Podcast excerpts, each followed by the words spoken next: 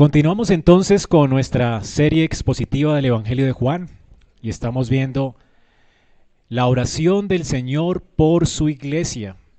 Él como sumo sacerdote viene delante de la presencia de Dios, representando solo a los que Dios ha escogido y ruega por ellos la noche en que va a ser entregada. El Señor mismo es la ofrenda por nuestros pecados. Y el Señor mismo, antes de entregarse como ofrenda por nuestros pecados, intercede por su pueblo para que el Padre aplique las promesas que Él ha hecho esa noche en la que Él sería entregado por nosotros. Así que vemos que nuestro sumo sacerdote viene a rogar al Padre para que todo lo que Él ha dicho esa noche sea sobre su pueblo. Y es lo que estamos viendo en, estos, en esas últimas semanas. hemos visto eh, cada una de las peticiones del Señor por nosotros. Vimos ya cómo el Señor ha orado para que nosotros podamos, o más bien para que Él fuera glorificado y nosotros también pudiéramos disfrutar de esa gloria. También ha orado por nuestra protección y oró también por nuestra santificación y hoy vamos a ver cómo Él también oró en esa noche por nuestra unidad. No le puse unificación porque suena extraño, ¿verdad? Pero por la unidad. El Señor ora por la unidad de la iglesia. Hermanos, es indudable que vivimos en un mundo donde no hay unidad. Como individuos, cada uno de las personas que habitan en esta tierra, naturalmente, ¿qué busca? Sus propios intereses. Siempre estamos reclamando nuestros derechos. Vivimos para nuestras propias cosas. Y de hecho, por eso es que no existe paz. La paz para nosotros como seres humanos naturalmente es como una utopía. Que podamos tener paz en nuestras relaciones, que podamos gozar de armonía. Es algo inalcanzable para el ser humano naturalmente, es imposible de lograr. Santiago, capítulo 4, versículo 1 dice, ¿de dónde vienen las guerras y los pleitos entre vosotros? ¿No es de vuestras pasiones, las cuales combaten en vuestros miembros? Hermanos, ¿por qué es que nos peleamos? ¿Por qué es que hay guerras en las familias? ¿Por qué es que hay guerras entre nosotros? Y es de, de, hecho es por causa de las pasiones que combaten en nuestros miembros. Nosotros, cada uno está reclamando sus derechos. Cada uno está reclamando gloria para sí. Cada uno está velando por sus propios intereses. Y esto es lo que hace que combatamos unos con otros, que nos peleemos, que haya guerra, que no haya unidad. Así que la unidad, la armonía entre los seres humanos es casi como una utopía. Cuando uno piensa que la hay, ¿verdad? De hecho, como que se va como agua entre las manos. Las personas, hermanos, eh, es imposible que haya, que, que tengan paz por sí mismas, naturalmente. Ahora, la noche en que el Señor fue entregado, los discípulos mismos habían comprendido estas cosas. ¿Recuerdan cuáles eran sus conversaciones mientras estaban entrando al aposento alto? ¿Quién será mayor en el reino de los cielos? Cada uno estaba buscando qué? Sus intereses. Y se estaban peleando por quién sería el que se sentaría con Cristo a la derecha o a la izquierda. Y de hecho estaban tan ensimismados en sus propias cosas que ni siquiera notaron que no había servicio esa noche en el aposento alto. Así que se sentaron con los pies sucios en la mesa. Porque nadie se iba a rebajar para lavar los pies del otro. Y nadie tampoco quería seguramente lavar sus propios pies. Estaban ensimismados. Estaban velando por sí mismos, interesados en sí mismos, llenos de sí mismos. Esa era la razón por la cual el Señor también ora en esta noche por la unidad entre ellos. Ellos de hecho estaban hasta confundidos con relación al reino de los cielos. Estaban confundidos de lo que serían sus vidas después de que Jesús muriera y resucitara entre los muertos. No entendían muy claramente qué iba a pasar. Hermanos, ¿qué tal si el Señor no hubiera orado por esto, por la unidad? Si el Señor no hubiera procurado esta unidad y si Dios no es quien da esta unidad, tendríamos una iglesia dividida, porque cada apóstol perseguiría sus propios intereses. Cada apóstol hablaría sus propias palabras. Cada uno estaría viviendo según sus propios deseos. Entonces no habría unidad en la iglesia, no tendríamos, de hecho, una escritura armoniosa. De hecho, eh, la, la, iglesia estaría dividida. Una iglesia de Pablo, otra iglesia de Judas, otra iglesia de Santiago, no sé. Cada uno estaría viviendo por su lado, con su propia iglesia. Cada uno formaría su propia secta o religión. Esto es natural en los hombres. ¿Por qué es que existen tantas religiones en el mundo? ¿Por qué es que existen tantas ideas sobre Dios? Porque cada uno se deja guiar por su propia luz interior. Si no es porque Dios interviene para producir unidad en la iglesia, la iglesia nunca hubiera sido una. No tendríamos un Nuevo Testamento, no tendríamos una palabra que nos unifique. Hermanos, es Dios quien procura esta unidad. Naturalmente, no podemos vivir como uno. No podemos vivir en armonía y menos no podríamos mostrar amor los unos por los otros. Somos egocéntricos por naturaleza. La unidad, pues, es un pensamiento idealista para el hombre natural. Pero la unidad es lograda por Dios. Y es por lo que oró Jesús en esta noche, para que Dios lograra esta unidad. Porque es que Jesús ruega al Padre para que seamos uno. Usted no ora a Dios algo si no piensa que Dios lo va a hacer, ¿verdad? Jesús sabe que la unidad depende absolutamente del Padre. Padre, te ruego que sean uno. Hermanos, la unidad no es posible sin Dios. La unidad no es posible si no fuese proveída por el Padre, provista por el Padre. La unidad no es posible si el Espíritu Santo de Dios no la obra en nuestros corazones. No es posible. Ahora pensemos por un momento, las personas que estaban reunidas en esa sala en el aposento alto, cuando el Señor oró por ellos, eran un grupo de apóstoles muy diversos entre ellos, ¿verdad? De hecho, piensen por ejemplo en un Mateo. ¿Quién era Mateo? Era un judío recaudador de impuestos. Era un recaudador de impuestos para el imperio romano. Decir que era alguien a favor de quién? De Roma. Era un judío traidor. Los judíos mirarían a Mateo como un traidor del Estado judío. Así que cómo este hombre está allí en el aposento alto con otro hombre como un celote. ¿Recuerdan quién era Simón, el celote? Los celotes eran personas que estaban en contra del Estado romano. De hecho, pensaban ganarle la, el derecho de ser Estado por las armas al Estado romano. Ellos querían tomar el poder por las armas. Eran como los guerrilleros de nuestro tiempo estaban en contra del estatismo romano. Sin embargo, en esa noche estaba allí junto a Mateo Celote, el celote, Simón el celote. Imagínate esto. ¿Quién era Pedro? Un pescador, alguien del vulgo. De hecho, cuando Pedro habla el día de la, del Pentecostés, todos los judíos reconocen que era un hombre del vulgo, es decir, alguien que hablaba vulgarmente, en un griego vulgar. Era una persona sin mucha educación, era un judío no muy educado. ¿Quién era Pablo? Un judío criado a los pies de los mejores rabinos. Es decir, un hombre muy educado. Y sin embargo se estrecharon la mano un día, ¿verdad? En señal de compañerismo.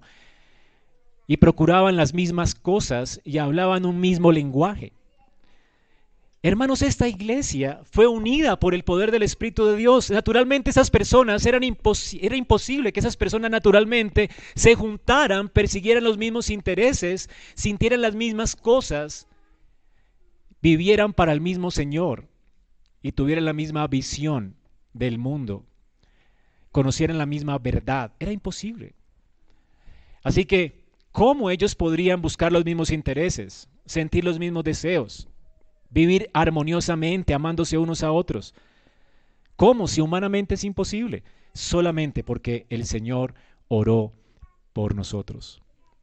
Solamente porque el Señor intercedió por ellos. En esta noche, el Señor no solamente, oh, noten esto, no oró solamente por, ellos, decir por los apóstoles, dice el versículo 20, no ruego solamente por estos, decir por los apóstoles, sino también por los que han de creer por la palabra de ellos. El Señor oró por ellos porque sabían que vendrían disputas, pero también oró por nosotros porque sabía que la iglesia no podría sobrevivir sin la asistencia de Dios. El Señor ora para que Dios nos asista, para que Dios derrame su gracia y nos dé unidad y provee iglesia.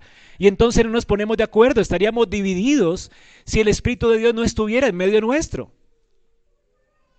La unidad es provista solamente por Dios. Y el Señor conocía esto.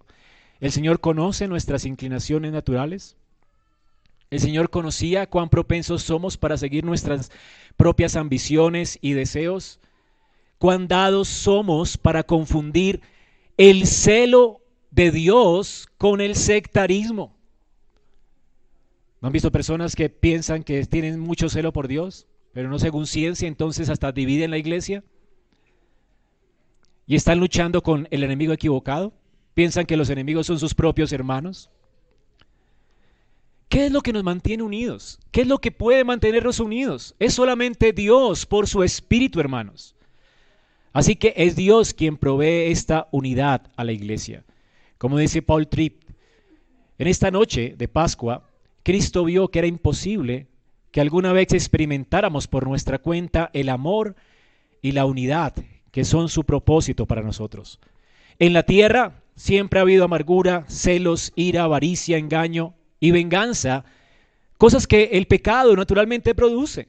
El Señor sabía que debía proveer ampliamente para su pueblo o nunca sería posible la unidad o el amor entre nosotros.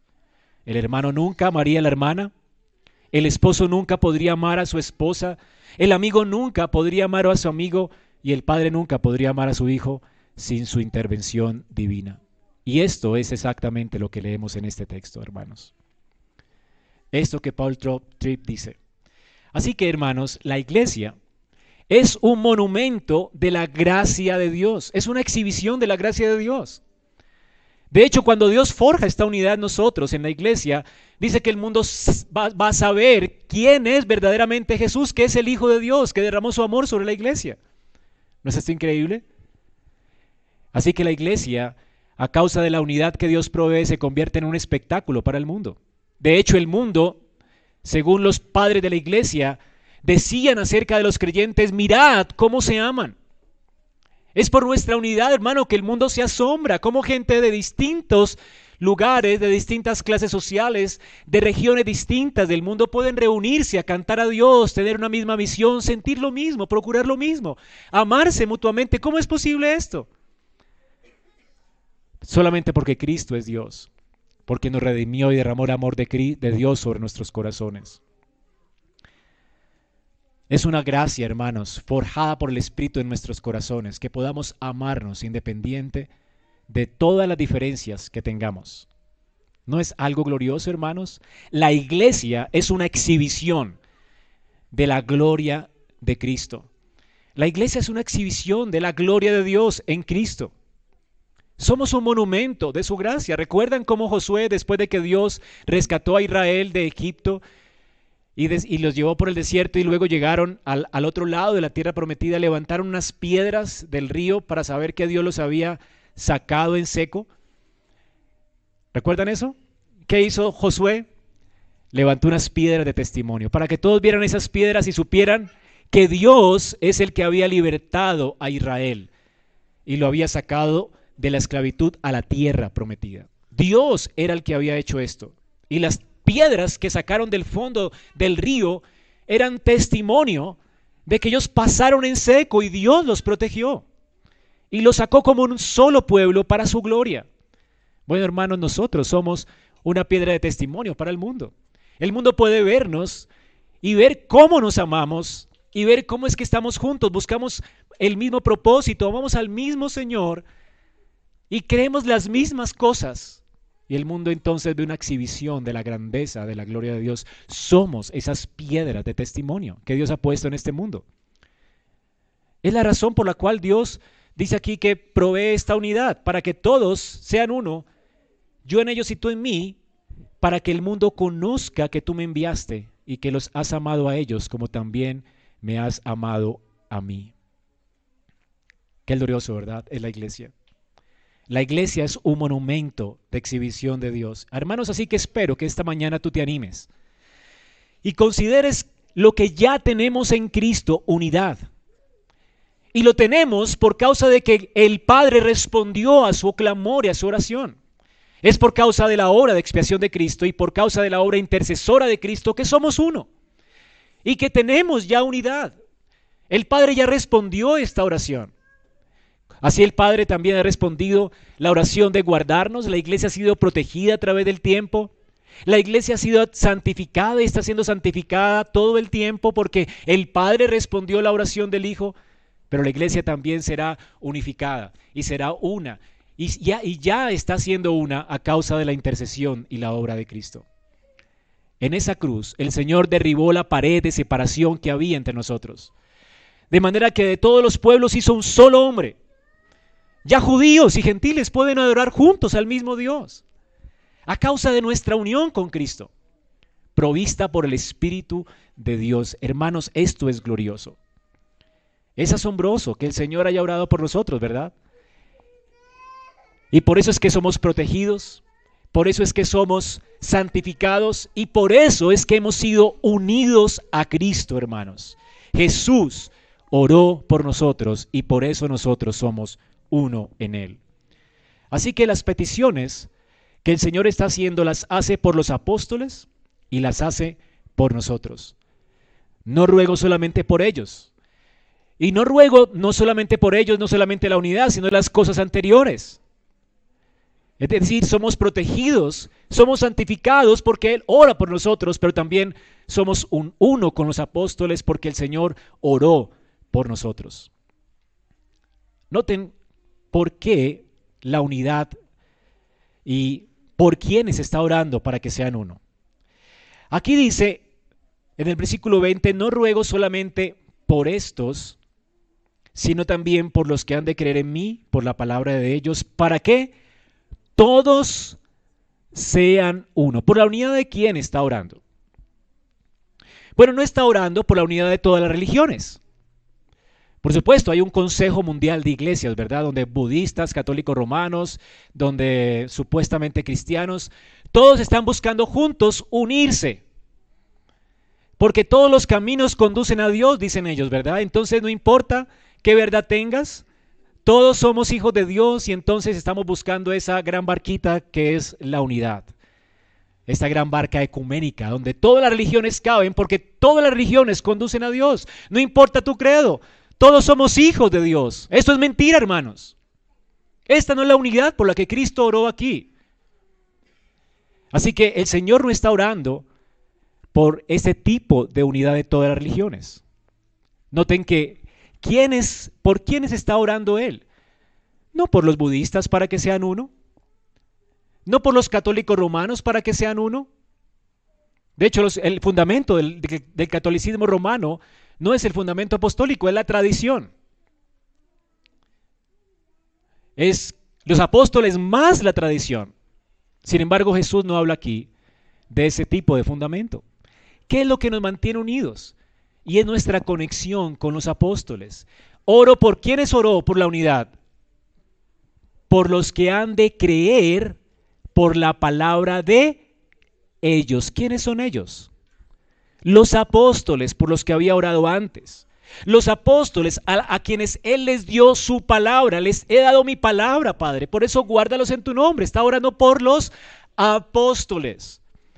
Así que ¿por quién está orando? Para que quienes sean unidos los que crean en la palabra de los apóstoles, no en sus propias ideas, no en las visiones de Joseph Smith y la iglesia mormona, no en las visiones de Mahoma. Todos son herejías, inventos de hombres. No todos los caminos conducen a Dios. Jesucristo dijo, yo soy el camino, la verdad y la vida. Nadie viene al Padre sino por mí. Solo Jesucristo es el camino al Padre. Y los apóstoles solo proclamaron un camino, Cristo. Y solo Él. Y todos los apóstoles seguramente tenían ideas distintas. pero por el Espíritu fueron unidos en una misma verdad, en la verdad del Evangelio. Proclamaron una sola fe. Proclamaron un solo bautismo, un solo Señor, un mismo Espíritu. Si tú lees a Pablo y a Juan, ¿se pusieron de acuerdo? No. Si tú lees a Pablo, a Juan, todos ellos, de hecho, Pedro, Pablo recibió el, el, Evangelio después y ni siquiera se conocía con Pedro, porque tenían uno y el mismo espíritu. Y cuando se encontraron 14 años, según Gálatas, después de 14 años, y Pablo le contó lo que recibió de Cristo, y Pedro le contó lo que recibió de Cristo, ellos se dieron la mano y dijeron, es el mismo Cristo que proclamamos, el Espíritu les dio esta unidad. No es una unidad forjada por los hombres, es una unidad forjada por el Espíritu de Dios, quien li libremente escogió a doce apóstoles más Pablo para que fuera apóstol de los gentiles. Y sobre ese fundamento es que la iglesia está edificada, hermanos. Es el fundamento apostólico, el fundamento de la unidad. El Espíritu de Dios nos ha dado esta unidad en los apóstoles, los que han de creer por la palabra de ellos. Hermanos, por otro lado, ¿no es increíble que dice los que han de creer por la palabra de ellos? ¿Cómo es que nos llegó la palabra de ellos? Bueno, si fuera por la tradición, por, como un teléfono roto, ¿qué nos hubiera llegado hasta nuestro tiempo? Qué días tan locas, ¿verdad? Cada concilio eclesiástico romano se ha contradicho con el, el concilio anterior. Y tendríamos un teléfono roto, una religión extraña, como la católica romana. Ellos piensan que la tradición apostólica es palabra de Dios. Pero ¿cómo es que nos llega la tradición apostólica? ¿Cómo es que nos llegó la palabra de ellos? El Espíritu de Dios no solamente inspiró a los apóstoles para que hablaran la palabra de Dios, pero también los inspiró para que la escribieran para nosotros el Señor está anticipando aquí el Nuevo Testamento para nosotros. ¿No es algo increíble, maravilloso, hermanos? Que tengamos en la Escritura la palabra suficiente, inerrante de Dios para nosotros hasta nuestro tiempo y que la tengamos en nuestro propio idioma para que conozcamos al único Dios verdadero. El Señor, hermanos, proveyó esto por su Espíritu y por su gracia. La palabra de Dios, el Nuevo Testamento, fue inspirado por Dios, escrita por los apóstoles. Jesús, hermanos, entonces nunca habló en balde a ellos. El Espíritu le recordó a ellos todas las cosas que Él habló. Y luego estas cosas que Él habló fueron consignadas y guardadas por Dios en la palabra para que nos llegara a nosotros y pudiéramos creer por la palabra de ellos. Noten que no es creyendo por la palabra del pastor. No, no es por mi palabra que ustedes podían creer en Cristo. No es por mi testimonio. Es por la palabra apostólica, por la explicación de la palabra apostólica. Así que hermanos, esto es lo que tenemos en la escritura. La palabra de Dios dice en Juan 6:63, el Espíritu es el que da vida. La carne para nada aprovecha. Las palabras que yo os he hablado son espíritu y son vida. Ahora, ¿y cómo es que las palabras que Él nos ha hablado han llegado hasta hoy? Porque los apóstoles fueron inspirados por Dios para recordarlas y para recordárnoslas a nosotros.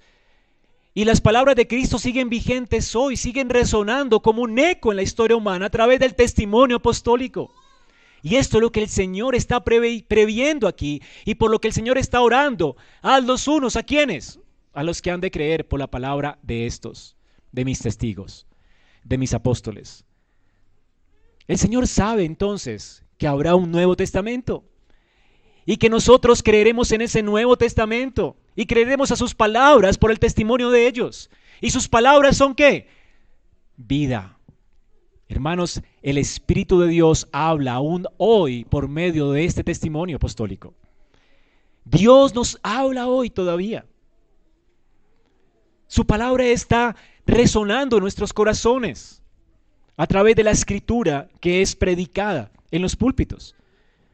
La fe entonces, hermanos, nuestra fe viene por el oír. Y el oír viene por la palabra de Dios. ¿Cómo es que nosotros podemos oír a Dios? Por la palabra. La palabra es la que abre nuestros corazones. ¿Recuerdan el corazón de Lidia, de Lidia cómo es que fue abierto? Dice la escritura que Dios abrió el corazón de ella cuando escuchaba las palabras de Pablo en Hechos de los Apóstoles. Por eso es que Pablo escribió en 2 de Corintios 5, 18, y todo esto proviene de Dios, quien nos dio, quien nos reconcilió consigo mismo por Cristo y nos dio a nosotros el ministerio de la reconciliación. ¿Quién tiene el ministerio de la reconciliación? Gracias. Los apóstoles. ¿Y cómo recibieron ellos este ministerio? De Dios. Todo esto proviene de quién? De Dios. Fue Dios quien nos reconcilió consigo mismo por causa de Cristo. Y fue Dios quien les entregó a ellos el ministerio de la reconciliación, que es la palabra de Cristo. No tomando a los hombres en cuenta sus pecados, sino se encargó a nosotros la palabra de la reconciliación. Así que Pablo, junto con los demás apóstoles, ¿cómo se creían? Embajadores en nombre de Cristo. Y entonces dice él, como si Dios rogase por medio nuestro. Dios ruega por medio de los apóstoles. Cuando la palabra apostólica es predicada, está Dios mismo hablando y rogando a los hombres reconciliados con Dios. Así que cuando la, la palabra de Dios es proclamada fielmente, quien está hablando es Dios mismo. Cuando en un, púlpito un hombre se para con la escritura y comienza a predicar texto por texto, la escritura es Dios quien está hablando, hermanos. Es Dios quien está proclamando su gracia para que la gente se reconcilie con Dios. Es Dios quien te está hablando esta mañana. ¿No es increíble? Ahora, así como la santificación, ¿recuerdan? ¿Cómo es que somos santificados? Santifícalos en tu palabra. Tu palabra es verdad. Así como somos santificados, también somos justificados por la fe. ¿Por la fe en qué? No por la fe en cualquier credo. Es por la fe en, la, en, la, en, la, en el testimonio apostólico. Es por la fe solamente en el testimonio apostólico. No es creer cualquier cosa lo que te salvará. Como les dije, no todos los caminos conducen a Dios. Y de hecho esto es algo que debería traer descanso a nuestras almas, porque muchas veces no sabemos cómo defender nuestra fe para que la gente se arrepienta, ¿verdad? Bueno, no tenemos que sino ser fieles a la escritura.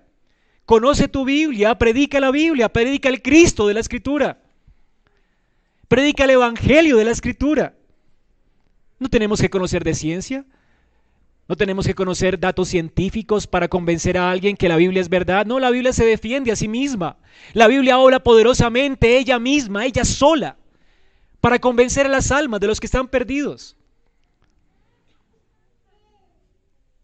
No fueron datos científicos lo que nos convenció de que el cristianismo es verdadero. Fue el Espíritu de Dios que obró por el Evangelio, ¿verdad?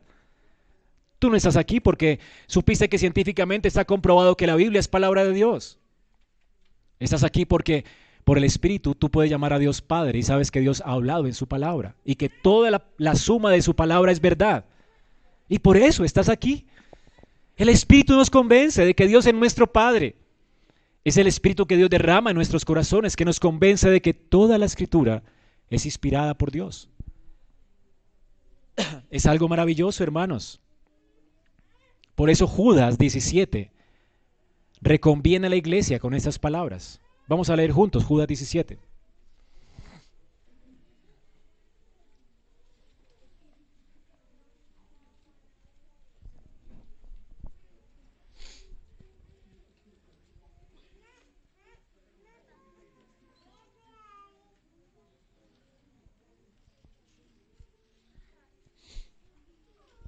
Pero vosotros, amados, tened memoria de las palabras que antes fueron dichas por los apóstoles de nuestro Señor Jesucristo.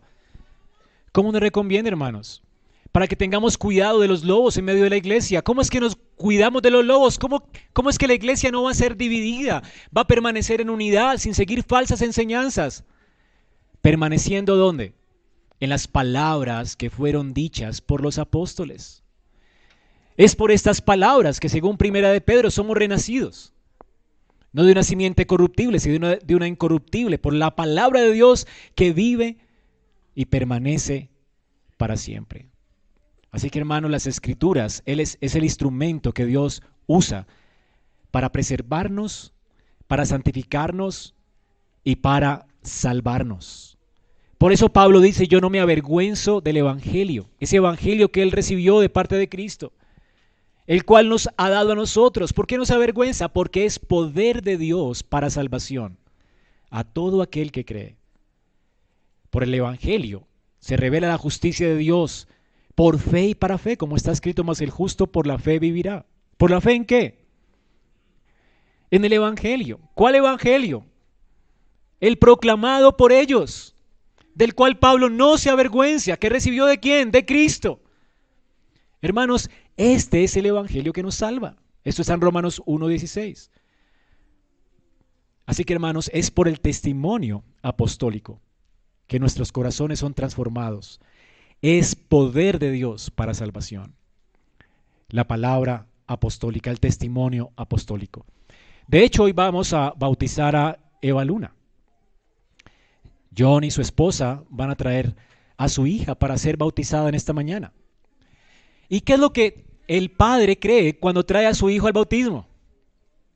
Que Dios ha consagrado a ese hijo para él. La escritura dice que nuestros hijos son qué? Primera de Corintios 7, 14, santos. Es decir, apartados, consagrados para Dios. ¿Y cómo vimos es que Dios, cómo Dios nos consagra a nosotros? ¿Cómo Dios nos aparta? Por medio de la palabra. ¿Cómo es que esperamos que Dios circuncide el corazón de nuestros hijos? ¿Cómo es que esperamos que suceda en ellos lo que le señalamos en el bautismo? ¿Cómo es que esperamos que la regeneración, siendo ellos pecadores, nacidos en Adán, cómo es que esperamos que Dios los salve? Por la palabra. Así que los padres que vienen a traer a sus hijos al bautismo, ¿en qué están creyendo? ¿En el agua? No. No es el agua lo que los salva.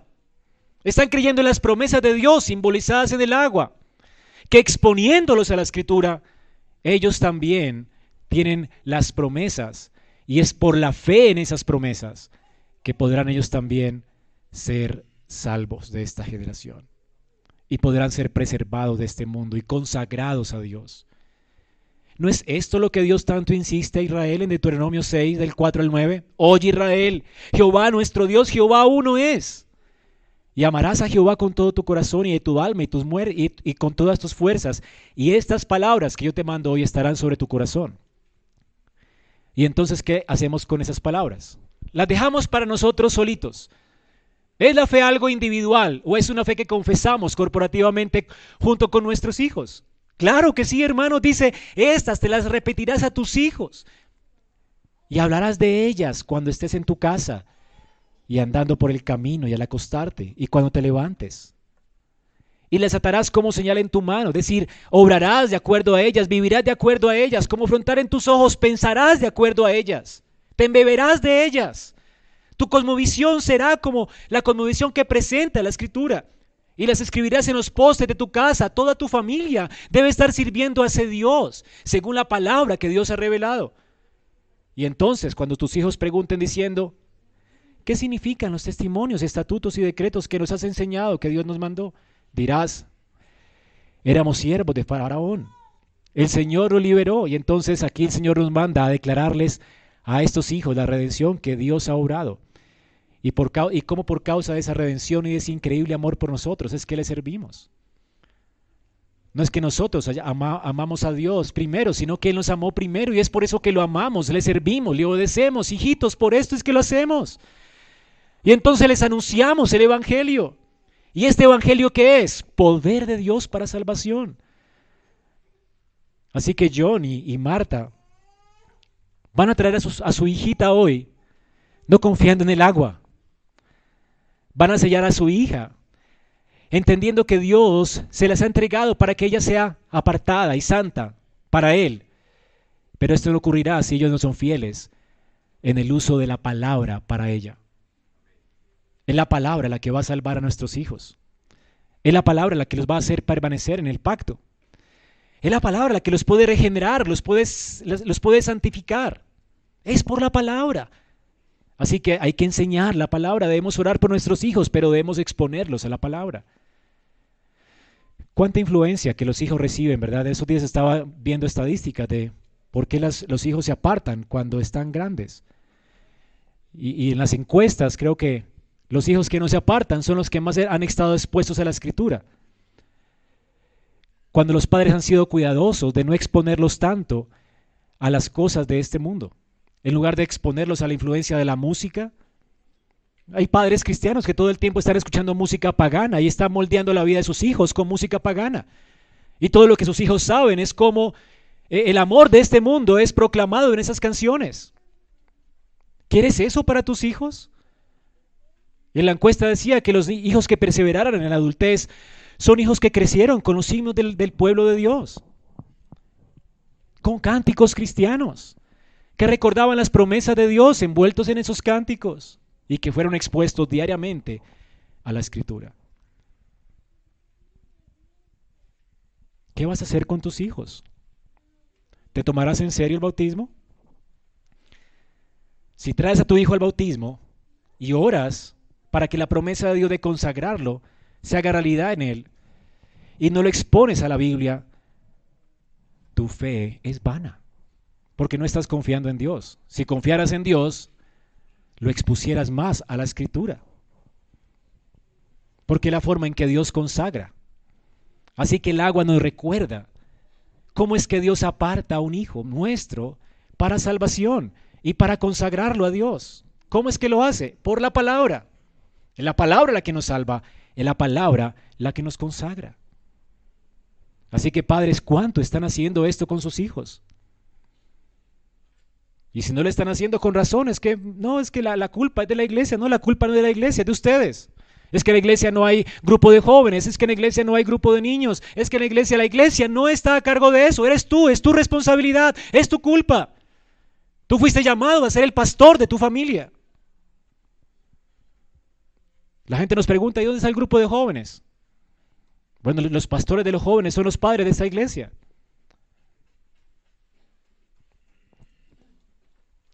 Y si los padres están haciendo escuela dominical, que la hagan, pero es su responsabilidad. Para eso los equipamos, hermanos, para que cumplan con su ministerio.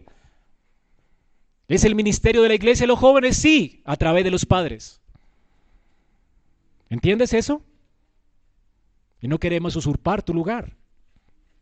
Entonces cumple el demonio de ellos. Y solamente así, y solo así seremos qué? Uno. Entonces una petición es consecuencia de la otra. Seremos uno, hermanos. Noten cómo el Señor oró para que seamos uno. Primero, ¿qué es lo que el Señor espera al orar que sean uno? ¿Cómo el Señor vislumbra esta unidad?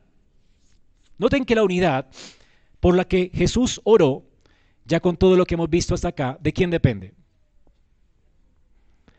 De Dios. Porque ¿a quién está orando Él? ¿Quién es el que la va a proveer? Si el Hijo no estuviera consciente de quién provee la unidad, ¿para qué oraría el Padre, verdad? Si la unidad la podemos forjar nosotros, Jesús no hubiera orado por esto, ¿o no? Jesús ora al Padre porque la unidad viene de Él. Es Dios quien la provee por su gracia. Notar entonces qué tipo de unidad es la que Jesús está en la que Jesús está pensando en el texto. Es un tipo de unidad que es forjada por Dios el Padre en nuestros corazones por medio de su espíritu. Así que esta unidad, hermanos, depende exclusivamente de Dios. Noten que el Señor ora también para que todos seamos unos, es decir, es una unidad espiritual. Todos quienes, los apóstoles y todos los que han de creer por la palabra de ellos. Entonces la gente piensa, no, esta unidad es la que nosotros procuramos, es la unidad que nos hace una sola iglesia y entonces tenemos un solo nombre, e-, ese afán, ¿verdad? Perverso del corazón nuestro de hacernos una torre de Babel, ¿verdad? Y juntarnos todos, ¿verdad? Y, procurar nosotros mismos la unidad como si fuera forjada por nosotros. Y entonces colocar una, una, gran, un gran título a la iglesia y, y, todos tienen que llamarse iglesia cristiana bíblica lo que sea, Ra. Y nos sentimos orgullosos del nombre. Y nos hacemos un nombre como en Babel. Ese es el deseo nuestro, ¿verdad? Y abrir iglesitas Ra en todo lugar del mundo. Y entonces sentirnos orgullosos porque somos los presbiterianos, el, el, el, el remanente, ¿verdad? Fiel de Jehová. Pensamientos sectarios que tenemos a veces, ¿no? Hermanos, esta unidad no es la que procuramos nosotros. No es una unidad uniforme. De hecho, es una unidad multiforme, porque Dios tiene multiforme gracia. Y gracias a Dios por, por las formas de pensar que nos ha dado en la iglesia, en los estilos con los que le adoramos en la iglesia, aunque tenemos un mismo servicio, eh, unos son más gozosos que otros, porque Dios nos ha dado un carácter diferente. Y esto es increíble, la multiforme gracia de Dios, ¿no? Y entonces tenemos una, solamente una iglesia.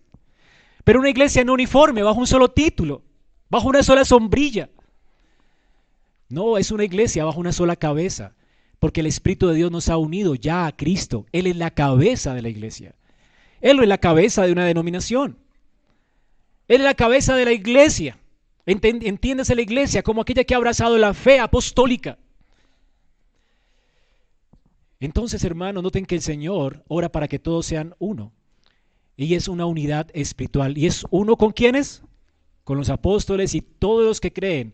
Por eso es una unidad que no puede ser visible. Tú no puedes ver a los apóstoles hoy, ¿verdad? Unidos con nosotros en una sombrilla donde tenemos la misma iglesia con el mismo nombre. No podemos ver a los apóstoles hoy, ya murieron de hecho. Por eso es una unidad espiritual. No es una unidad física. Es una unidad forjada por el Espíritu de Dios en nuestros corazones. Es una unidad en Cristo. Y de hecho es una unidad basada en qué? En una fe común con ellos. Es la misma fe de ellos, la misma verdad que recibieron ellos, es la misma verdad que abrazamos nosotros. Y esa verdad es la que nos hace libres y la que nos hace uno en Cristo. Así que es una fe que nos pone en comunión con, con los apóstoles. Es una fe no en detrimento de la verdad, sino que es una unidad y una fe eh, en una sola fe. Una fe que nos es común. Y es, una, y es una fe que nos lleva a una consagración común. Porque si la palabra de los apóstoles, si la palabra de Dios es la que nos consagra, Luego entonces, si la iglesia tiene la misma palabra de Dios que nos consagra, luego la iglesia va a estar consagrada, va a ser guardada por Dios y va a ser santificada por Dios. Y por eso es que tenemos este mismo amor por Cristo. Y amor por ser santos y aborrecimiento al pecado. No hay un solo habitante de la iglesia de Cristo que haya vivido en esta tierra que no sienta las mismas cosas que tú sientes hoy. Amor por el Evangelio, amor por el Cristo de la Escritura, amor por Él, amor por el pueblo de Dios, odio y aborrecimiento por el pecado, porque es que tiene, tiene la misma palabra que lo está santificando, tiene el mismo evangelio que lo ha salvado. Y porque esta unidad es forjada por el Espíritu, por eso, aun cuando terminamos a veces nuestros cultos en la Santa Cena, ¿qué confesamos? El credo de los apóstoles. ¿Cuántos siglos tiene ese credo? ¿No creemos las mismas cosas? Y por eso tenemos una confesión de fe. La, fe ha sido atesorada por medio de confesiones de fe y la leemos y es lo que creemos.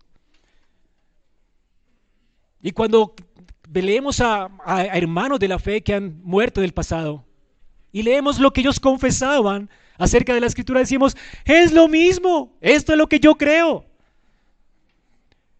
Bueno, habrán diferencias menores en las cuales no nos hemos puesto de acuerdo en la historia.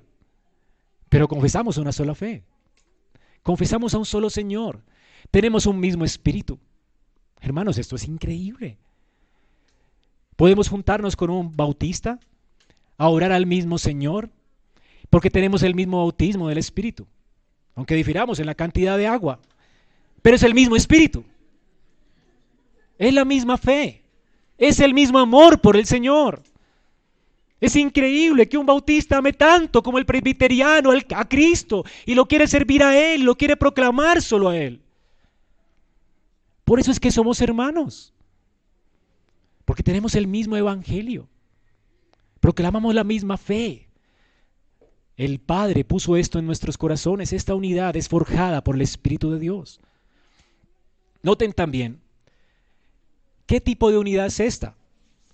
Otra característica de esta unidad es una unidad espiritual, pero es una unidad como la que el Hijo tiene con el Padre. Noten, ¿cómo es esta unidad? Como tú, oh Padre, en mí y yo en ti, que también ellos sean uno en nosotros.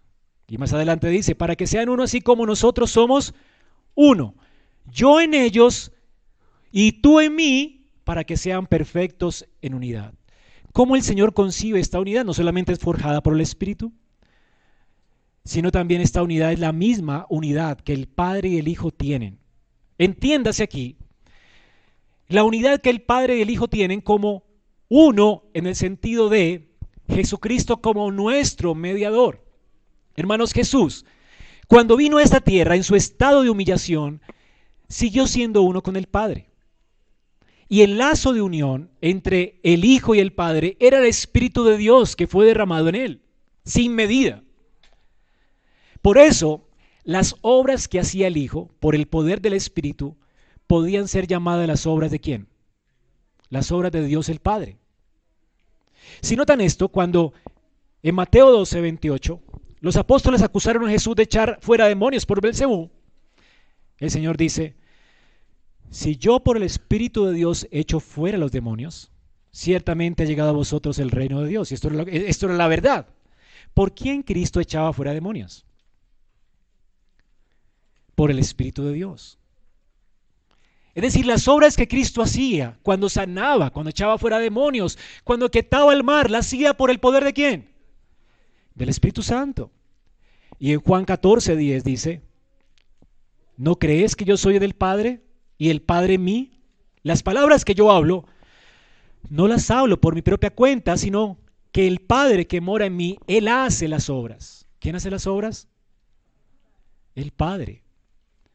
Así que todas las obras de Cristo son obras de quién? Del Padre. ¿En virtud de qué? De su unión con el Padre. Unión provista por quién? Por el Espíritu de Dios que habitaba en Cristo. El Espíritu era el lazo de comunión que el Padre y el Hijo tenían cuando el Hijo es mediador de los hombres. Ahora, el Hijo estaba en el Padre también en otro sentido. Él vivía como mediador en dependencia del Padre y en obediencia a su palabra. Jesucristo dijo en Juan 5:19. De cierto, de cierto digo, no puede el Hijo hacer nada por sí mismo, sino lo que ve hacer del Padre. Todo lo que el Padre hace, también lo hace quién? El Hijo igualmente. Todo lo que el Padre hace, también lo hace el Hijo igualmente. Es decir, hermanos, que el Hijo y el Padre, e, el Hijo vivía en completa dependencia del Padre, en completa obediencia al Padre. El Hijo nunca hablaba por su propia cuenta, sino todo lo que oyó decir del Padre. Esto está en Juan 12, 49. Yo no he hablado por mi propia cuenta. El Padre que me envió me dio mandamiento de lo que he de decir y lo, que he de hablar. Así que el Hijo y el Padre son uno en cuanto a sus obras, son uno en cuanto a sus propósitos eternos, son uno en cuanto a sus palabras. Todo lo que el Padre por el Espíritu inspiró del Antiguo Testamento es lo mismo que el Hijo habló en el Nuevo Testamento. Por eso no podemos hablar de una ley de Cristo diferente a la ley del Padre, porque la ley del Padre en Sinaí y la ley de Cristo en el monte de las bienaventuranzas es la misma ley. Es la misma ley. Cristo y el Padre hablan las mismas cosas, tienen los mismos propósitos, tienen la misma mente, tienen el mismo fin. Y de hecho ambos están buscando la salvación de un pueblo. Por eso el Señor dice, todo lo que el Padre me da, vendrá a mí. Y el que a mí viene, yo no le echo fuera. El Padre lo ha escogido, viene a mí, yo no le echo fuera y yo le daré vida eterna. El Padre y el Hijo tienen los mismos propósitos, de salvar un pueblo para Él. Así que hermano, de esta manera el Señor espera que el Padre responda a su oración. Es decir, la esperanza del Hijo es que nosotros podamos ser uno de la misma forma como Él y el Padre son uno. ¿Qué quiere decir esto? Que somos uno en el mismo propósito, que tenemos la misma mente, que tenemos las, las mismas metas, que tenemos la misma palabra, que tenemos el mismo fundamento apostólico. Por eso es que la escritura nos dice, cuando en, eh, Juan 1.14, el verbo fue hecho carne y habitó entre nosotros y vimos su gloria. La gloria como la del unigénito del Padre lleno de gracia y de verdad. Cristo en los días de su carne, ¿qué era según Juan 1.14? El tabernáculo de Dios con nosotros. Es decir, Dios puso su morada en Jesucristo por el Espíritu. Y así entonces el Hijo y el Padre llegaron a ser uno. El Hijo mostró la gloria y reveló la gloria del Padre en su carne, en los días de su carne, lo que está diciéndonos Juan, ¿verdad? Y noten lo que dice, dice aquí Juan después en el capítulo 17, versículo 22. La gloria que me diste yo les he dado para que sean uno. El propósito es que seamos uno. ¿Y qué nos proveyó para que ese propósito se lograra? Su gloria. Es decir, el Padre le dio la gloria a Él derramando su espíritu para que Él reflejara sus atributos y su carácter. Y de esa forma el Hijo y el Padre son uno. Si tú ves a Cristo, ¿a quién ves? A Dios. Ahora esa misma gloria, Cristo la derramó sobre nosotros. Cristo derrama su espíritu y hace morada en nuestros corazones por el espíritu. De manera que cuando alguien te ve a ti, ¿a quién ve? A Cristo. ¿No es glorioso esto? Y esto ocurre con cada creyente y es lo que nos hace uno. El, está, el Espíritu de Dios no solamente nos da una verdad que creer, el Espíritu de Dios forja un carácter en nuestros corazones, el carácter de Cristo, la gloria de Cristo. Y lo está forjando. Y por eso es que el creyente no solamente cree cosas acerca de Cristo, sino que las vive, ha hecho de Cristo su todo, está unido a Cristo por la fe y ha abrazado a Cristo como un todo. Ha abrazado a Cristo como su profeta, crea su palabra, como su sacerdote, crea su expiación, pero también como su profeta, crea su palabra, la obedece. Cristo es su pastor. El carácter de Cristo está siendo forjado en él. Y en esto nos parecemos porque tenemos los mismos intereses de Cristo. El mismo carácter de Cristo. Es lo mismo que está siendo forjado en cada uno de nosotros. La gloria de Cristo ha sido dada a nosotros. ¿Y cuál es el propósito final? Que seamos uno. Seremos uno porque seremos como Cristo. Finalmente, hermanos, es por el Espíritu de Cristo que la unidad es forjada en nuestros corazones. Esa unidad es posible solamente por Él. Por eso Efesios 4, versículo del 3 al 7 nos dice, que seamos solícitos en guardar la unidad del Espíritu. ¿A quién pertenece esta unidad?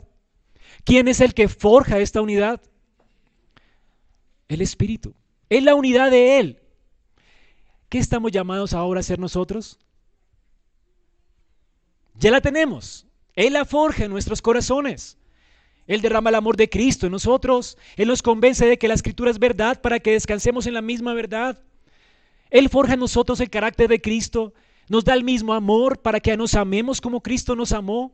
Nos revela el amor de Cristo y el perdón de Él para que nos perdonemos como Cristo nos perdonó y seamos uno como el Padre y el Hijo son uno, uno en propósito, uno en unidad, uno en palabra, uno en carácter. Entonces esto lo hace el Espíritu de Dios. Y entonces dice aquí, ¿qué tenemos que hacer nosotros a la luz de esto? Somos llamados, dice, a guardar esta unidad. Ya la tenemos, Ahora, ¿qué, tenemos que hacer? Guardarla, atesorarla. Hermanos, ¿cómo vivir nosotros a la luz de lo que ya tenemos? La oración de Cristo fue respondida. Ya somos uno en virtud de nuestra unión con Él forjada por el Espíritu en nuestros corazones. Sin lugar a dudas, Dios ya respondió la oración de Cristo.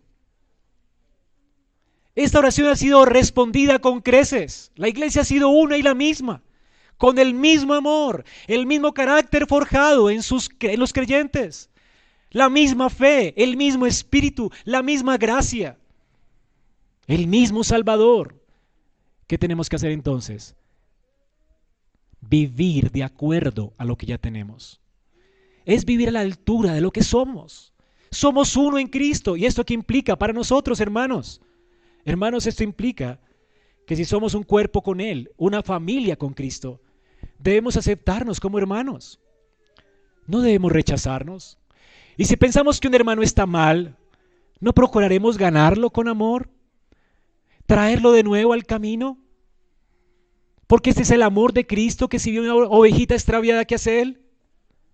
Deja la 99 a buscar la que está perdida. Y si el mismo amor de Cristo está en tu corazón, ¿no harás tú lo mismo con tu hermano? ¿Menospreciaremos a otros? Hermanos, no podemos menospreciarnos. Por eso la Escritura dice, recibíos unos a otros en el amor de Cristo. Si somos uno, tratémonos como si fuéramos uno. Si somos hermanos y hermanas en Cristo, tratémonos como si fuéramos parte de la misma familia. No velando por nuestros propios intereses, sino viendo por los demás también entendiendo que los demás son superiores a nosotros mismos. Hermanos, es increíble, somos siervos de los demás. Somos hermanos y hermanas en Cristo, no podemos decir como Caín, yo no soy guarda de mi hermano.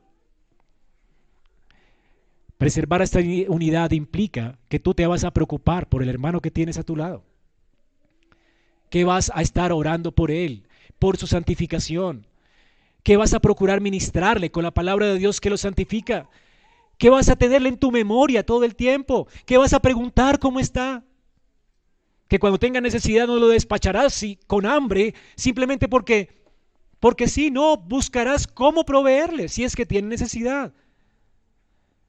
Esas son las cosas que implica esta unidad, hermanos. Si ya somos uno en Cristo, tenemos que guardar esta unidad provista por Dios. Y por esta unidad tenemos que procurar hablar las mismas cosas. Es por eso que en la iglesia hay escuelas dominicales, para que hablemos una misma cosa, para que estudiemos la misma palabra que nos hace santos y creamos las mismas cosas. Por eso es que, hay escuela de nuevos miembros, porque queremos que conozca lo que creemos de la escritura, para que juntos creamos las mismas cosas, veamos por los mismos intereses, busquemos los mismos deseos, sintamos lo mismo. ¿Y cómo se, se supone que ocurre esto? Porque tenemos la mente de Cristo. ¿Y cómo es que podemos tener la mente de Cristo? Por la palabra que Él nos ha dado. Es por eso que la estudiamos. Y es por eso que insistimos tanto, hermano, no falte la escuela dominical.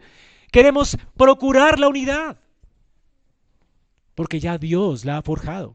Así que si tú te crees uno con esta iglesia, no te pierdas las escuelas, no te pierdas los cursos que hacemos. Saca tiempo, para conocer lo que creemos, para transmitirlo a las siguientes generaciones. Es tu responsabilidad buscar la unidad. Levantar la misma bandera, confesar la misma fe. Si tú estás aquí y no sabes qué crees, estás mal. No estás procurando la unidad. Así es que esta unidad, hermanos, que es forjada por el Espíritu, debe ser buscada por los creyentes, atesorada por los creyentes. Y por último, esta unidad, hermanos, nos implica también que tenemos que guardarnos del pecado. De hecho, Pablo, hermanos, cuando habla de que somos uno en Cristo, habla de la fornicación de esta manera. ¿No sabéis que vuestros cuerpos son miembros de Cristo? ¿Quitaré los miembros de Cristo y los haré miembros de una ramera? De ningún modo. ¿No sabéis que el que se une con una ramera es un cuerpo con ella?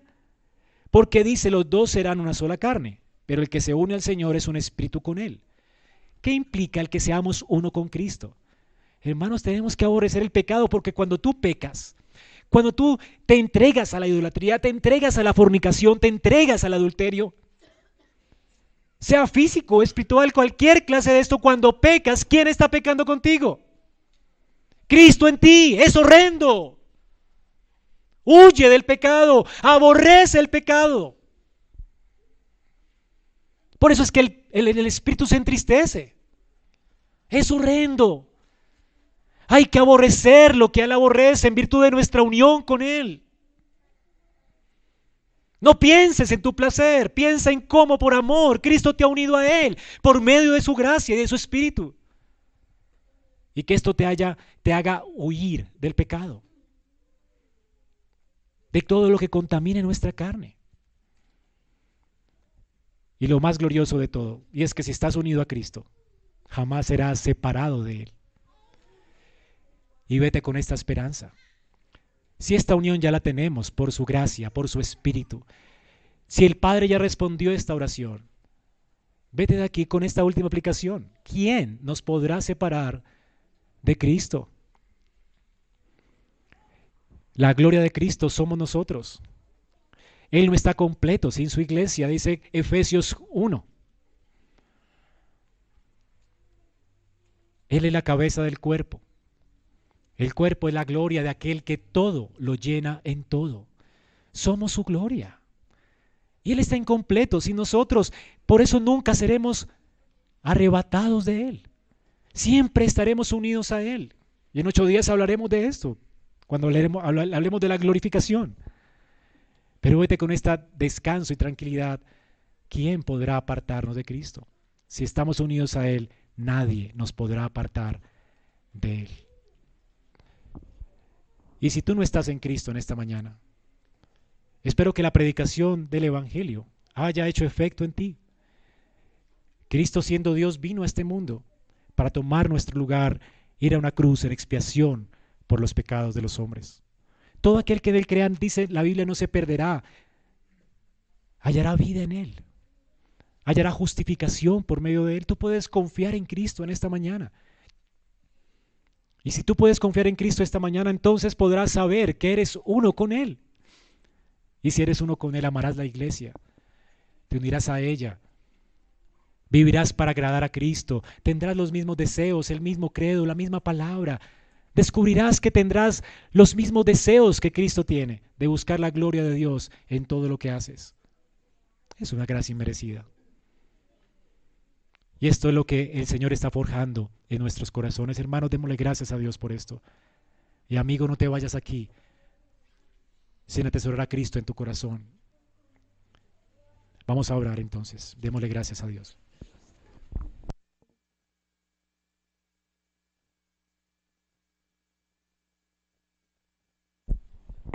Señor, gracias por la unidad que has forjado en nosotros por medio de tu Espíritu Santo. Gracias porque esa noche oraste por ella y la tenemos, Señor. Gracias porque aún estos hombres que estaban peleándose en el aposento alto por querer ocupar una posición,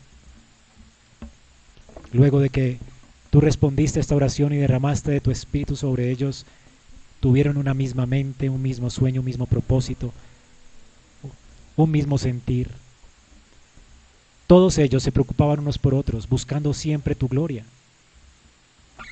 se amaban unos a otros. El mundo podía decir, mirad cómo se aman. El mundo puede ver que tú eres Dios, que tú eres el Hijo de Dios, que hace milagros en esta tierra. Porque tomas gente de todo linaje, lengua, tribu y nación, de pensamientos diferentes y los haces uno, con un mismo propósito, un mismo sentir, una misma mente. Señor, solamente eso es posible por tu gracia. Y agradecemos por hacernos uno en Cristo por habernos unido a Él por medio de la fe, por ese instrumento precioso y por medio de tu Espíritu. Una fe que permanecerá para siempre y el Espíritu que nunca se apartará de nosotros.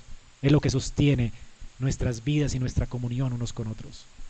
Gracias, Señor, porque la fe que vence al mundo y tu Espíritu omnipotente es lo que sostiene la unidad de esta iglesia. Por eso a ti sea la gloria por el amor que podemos tenernos unos a otros. A ti sea la gloria por el amor que puede abundar en medio nuestro. A ti sea la gloria si la palabra abunda en nuestros corazones y podemos creer las mismas cosas que creyeron los apóstoles. A ti sea la gloria que no nos deja desviar del camino. A ti sea la gloria. Gracias Señor por orar por nosotros. Gracias por proveernos de tu gracia y de tu espíritu. Gracias. Gracias Señor porque permaneceremos en ti así hasta el final. No solamente estamos unidos a ti ahora, pero seremos unidos a ti, estaremos contigo por la eternidad en gloria. Señor, que soñemos con esto. Un día toda tu iglesia se postrará delante de ti, adorará al mismo Señor, el mismo Salvador. Unidos al unísono, con una sola canción, la canción de los redimidos de Jehová. Y diremos, fuerte ciudad tenemos, Salvación ha provisto Dios por muro y ante muro. Entraremos en esa ciudad gloriosa. Las puertas estarán abiertas para todos los creyentes y estaremos seguros para siempre en Sion. Señor, gracias por todo lo que nos has dado en Cristo. No a nosotros, sino a tu nombre sea la gloria. En Cristo Jesús, Padre, oramos. Amén.